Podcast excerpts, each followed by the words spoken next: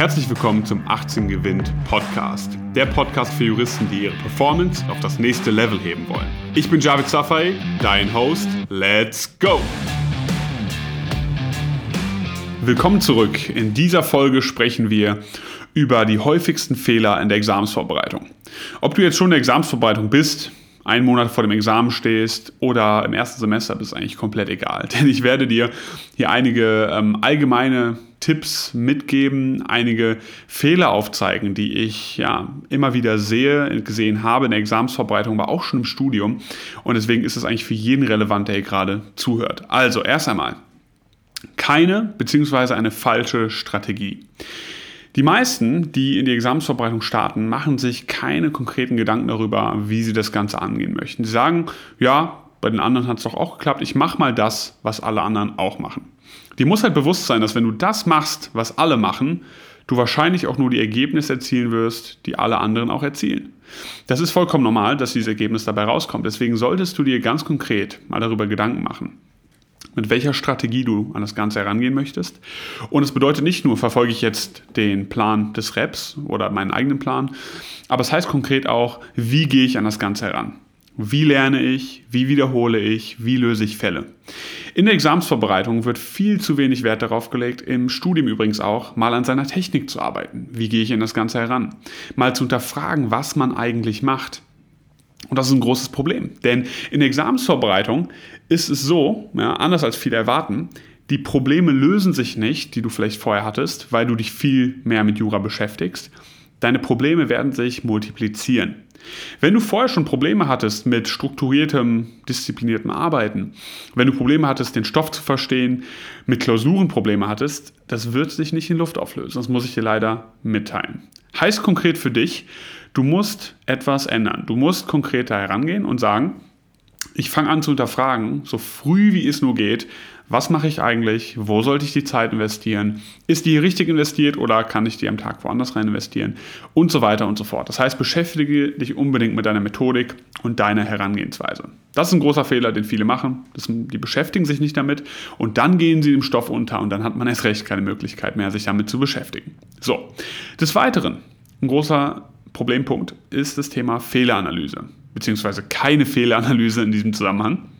Denn die meisten Menschen ähm, und die meisten Studenten machen sich keine Gedanken darüber, wo ihre Fehler auftreten, systematisch und vor allem arbeiten sie nicht gezielt daran, diese in den Griff zu bekommen. Ihr könnt ja mal rumfragen oder euch mal selbst fragen, was sind meine häufigsten drei bis fünf Fehlerquellen im öffentlichen Recht? Weißt du das? Wenn du das nicht weißt, dann solltest du dich mal damit beschäftigen. Denn systematische Fehler zu finden, zu sagen, ich habe ein Problem mit der Schwerpunktsetzung, ich habe ein Problem mit der Argumentation, die ist nicht tiefgehend genug, die ist immer oberflächlich. Ich kann Probleme nicht gliedern, mir fehlt es am Wissen. Das sind Fragen ja, oder beziehungsweise Probleme, gegen die man vorgehen muss. Man muss konkrete Maßnahmen dagegen treffen, wenn man diese Fehler gefunden hat, analysiert hat. Dazu muss man natürlich systematisch vorgehen. Man kann da nicht einfach drauf losmachen und gucken, ich habe hier einen Schmierzettel und ich notiere mir das mal, sondern man sollte da wirklich mit einem System dran gehen. Aber das ist ein wichtiger, wichtiger Punkt. So, des Weiteren. 80-20-Regel. Ja, 80-20, Pareto-Prinzip sagt dir sicherlich was. In vielen Bereichen, wo du noch sehr schwach unterwegs bist, aktuell, methodischer Natur, inhaltlicher Natur, kannst du sehr viel rausholen, wenn du den Fokus darauf legst. Das wird oft missachtet. Man beschäftigt sich dann unheimlich viel mit Sachen, die man schon kann, die, die man schon gut kann, weil man sieht dann dort Erfolge und sagt, ah cool, ja, das, das wusste ich und das kannte ich. Aber gerade hier sollte dir bewusst sein, als Jurist, Juristin musst du Generalist und Generalistin sein. Du musst alles können, du musst alles auf einem soliden Niveau beherrschen, denn eine schlechte Klausur im Examen kann deinen Schnitt sehr weit runterreißen. Okay, und es ist wichtig, dass du hier sagst, wo sind meine Lücken, worauf sollte ich den Fokus legen und dann ganz konkret da reingehst, in das Thema reingehst und da Maßnahmen triffst, um diese Themen auch in den Griff zu bekommen. So, weiterer Problempunkt. Die meisten Menschen und auch hier wieder, die meisten Studenten sehen das Big Picture nicht, das große Bild. Wenn du jetzt aktuell lernst und sagst, ich habe jetzt gelernt, jetzt habe ich eine Klausur geschrieben, lief nicht so super, ja, kam vielleicht auch gar nicht das dran, was ich jetzt gerade gelernt habe, dann kann das sein, dass du frustriert bist. Ich habe gelernt, ich habe gelernt, ich habe jetzt nicht das Ergebnis bekommen. Du musst aber in der Examsvorbereitung, generell bei Jura, immer das Big Picture sehen. Nur weil du heute etwas lernst, was in der Klausur, die gerade kommt, nicht drankommt, heißt das nicht, dass du es umsonst gemacht hast, dass du es umsonst gelernt hast, dass es keinen Wert mehr hat für dich. Die Tatsache, dass du heute etwas lernst, was du in Zukunft brauchen könntest, spart dir in Zukunft Zeit. Gibt dir eine gewisse Gelassenheit, weil du sagst, kenne ich, habe ich schon gemacht. Es muss nicht immer alles direkt kommen und es muss nicht immer alles abgeprüft werden, damit du ja, einen Klopfer auf die Schulter bekommst, ja, hast du super gemacht. Das wird nicht passieren. Wenn du das Big Picture siehst und siehst, wie das Puzzle sich langsam zusammenfügt und sich das Bild ergibt, dann macht das Ganze wieder Sinn. Weil dann sagst du halt so, hey, ich habe gelernt und das war jetzt vielleicht nicht super die Klausur, aber die nächste wird es dann halt. Und auch wenn dies nicht wird, ich lerne trotzdem und das Wissen baut sich mit der Zeit auf und ich entwickle Systemverständnis. Also Big Picture immer im Blick behalten. Dazu kommt Momentum nicht verlieren. Momentum, der Flow, in den du reinkommst, wenn es mal läuft. Es gibt wohlgemerkt negatives Momentum als auch positives Momentum. Negatives Momentum, gar nichts läuft. Ja, du bist dann sehr deprimiert, frustriert und dann läuft es noch schlechter und dann führt das eine zum anderen und dann kommst du in so einen negativen Kreislauf. Da möchtest du nicht rein, da musst du raus. Positives Momentum kannst du für dich nutzen.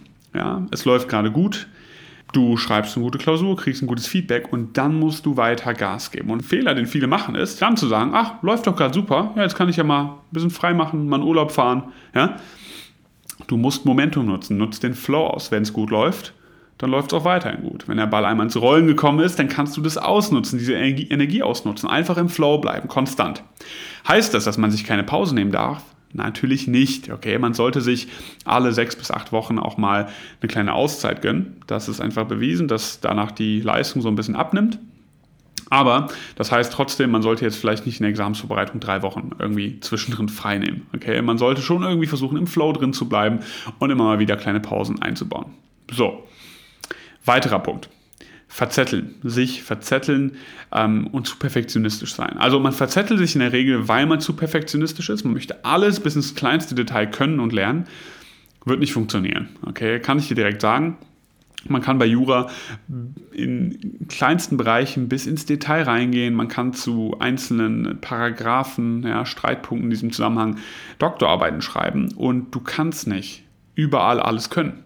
Es ist viel wichtiger, das System zu verstehen, und natürlich muss man an vielen Stellen auch mal in die Tiefe gehen, aber da darf man sich nicht verzetteln, dass man sagt, ich saß jetzt einen ganzen Tag an irgendeinem Spezialproblem dran. Äh, jetzt kann ich das vielleicht, aber ich bin halt irgendwie nicht vorangekommen. Das heißt, da immer wieder einen Schritt zurückgehen und sagen, hey, mache ich gerade das Richtige? Ist der Fokus gerade auf das Richtige gerichtet? Oder könnte ich da meinen Fokus woanders drauf richten, meine Energie woanders reinstecken. Wenn man das merkt, dann ist das sehr, sehr gut, denn wie gesagt, wenn man sich verzettelt, sieht man auf einmal, man hat nach einem Monat irgendwie erst den Stoff von einer Woche abgearbeitet und das soll natürlich nicht passieren. Warnung an der Stelle. Ich habe schon oft Rap-Pläne gesehen, da sind dann 300 ja, ähm, Angaben, Literaturangaben. Ja, würde ich dringend von abraten, das alles zu lesen. Ja, es wird nicht funktionieren, das ist viel zu viel. Wenn man mal punktuell was nachliest, wunderbar. In der Zeitschrift, ja, und so weiter und so fort. Alles cool, aber ich würde nicht versuchen, weil es einfach eine Sache der Unmöglichkeit ist, alles durchzuarbeiten, um bis im kleinsten Detail das Ganze zu verstehen. Denn wenn man das macht, wird man merken, das Thema Falllösung kommt zu kurz, das Thema Wiederholung kommt zu kurz und das sollte natürlich nicht der Fall sein. So, weiterer Problempunkt. Falsche Schwerpunktsetzung und Hebel nicht erkennen. Falsche Schwerpunktsetzung. Bedeutet konkret, du musst natürlich sehen, welche Themen sind wichtiger als andere. Erst einmal so ganz grob. Du wirst relativ schnell erkennen, im Zivilrecht, ersten drei Bücher des BGB, absolut essentiell. Sollte ein Fokus drauf liegen. Okay? Man kann viel Zeit investieren in andere Bereiche noch, aber wenn man da keine soliden Kenntnisse hat, wird es sehr schwer sein, Top-Noten zu schreiben. Und deswegen sollte man beim Lernen gewisse Schwerpunkte legen, die Zeit auch entsprechend aufteilen. Und wenn man dann diese Bereiche reingeht, auch da nochmal unterteilen, wo bin ich gut aufgestellt, wo noch nicht so gut und so weiter und so fort. Hebel erkennen. Ja, was bringt dich persönlich sehr nach vorne? Ja, womit musst du dich beschäftigen? Wie beschäftigst du dich damit, damit das Wissen wirklich hängen bleibt? Du musst herausfinden, wo für dich die Performance-Hebel sind, die dich auf das nächste Level bringen. Inhaltlicher Natur, performance-technischer Natur, ähm, methodischer Natur. Ja, sind nochmal verschiedene Anknüpfungspunkte. Aber es ist wichtig, auch hier wieder immer mal wieder zu hinterfragen, kann ich den Fokus hier drauf legen? Sollte ich den hier drauf legen? Wo könnte ich noch mehr rausholen, wenn ich da entsprechend Gas geben würde?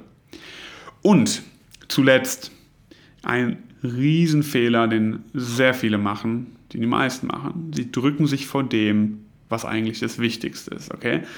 Ich meine, man kann mal die Examenskandidatinnen und Kandidaten fragen. Was hättest du anders machen müssen?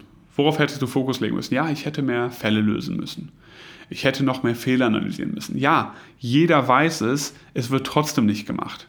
Warum wird es nicht gemacht? Weil die Umsetzung im Alltag so schwer ist. Jeden Tag sich aufzuraffen, genau das zu machen in der produktivsten Zeit, was eigentlich am schwersten ist, das ist ein Kraftakt.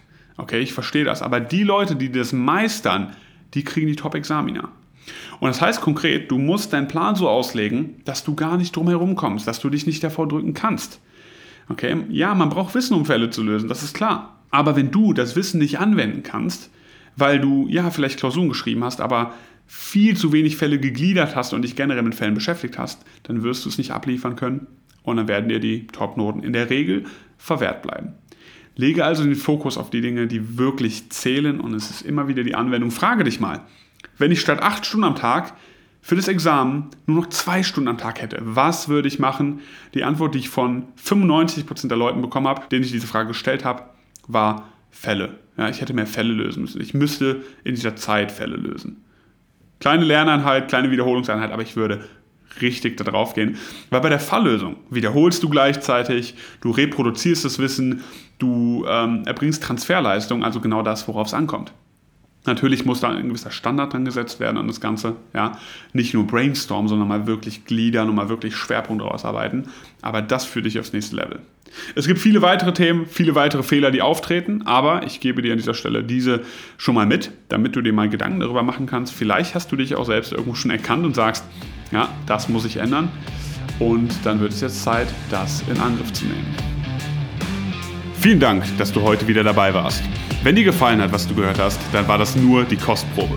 Willst du wissen, ob du für eine Zusammenarbeit geeignet bist? Dann besuche jetzt www.18gewinn.de und trag dich für ein kostenloses Strategiegespräch mit uns ein.